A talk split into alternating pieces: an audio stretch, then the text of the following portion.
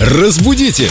Далее! И вновь мы приветствуем лингвиста, филолога и переводчика Юлию Фадееву. Доброе утро, Юлия. Доброе утро. Юля, да, вам вопросы задают.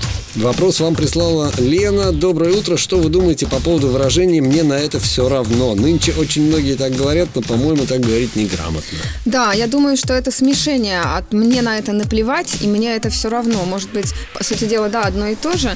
Человек начинает об одном, а потом думает, а дай-ка я скажу по-другому, и получается, мне на это все равно. Ну, Кто-то в этом усматривает некий комизм. эм, Филолог же, наверное, усматривает безграмотно. Ну, филолог- Филолог ставит двойку. э, фил- Да, я ставлю, ну, ладно, три с минусом. Стилистическая ошибка, да? Ну, некрасиво, А да. можно сказать, мне это фиолетово. О, да, это вот Красиво, чувствуется да? художник, да, такой художественный взгляд.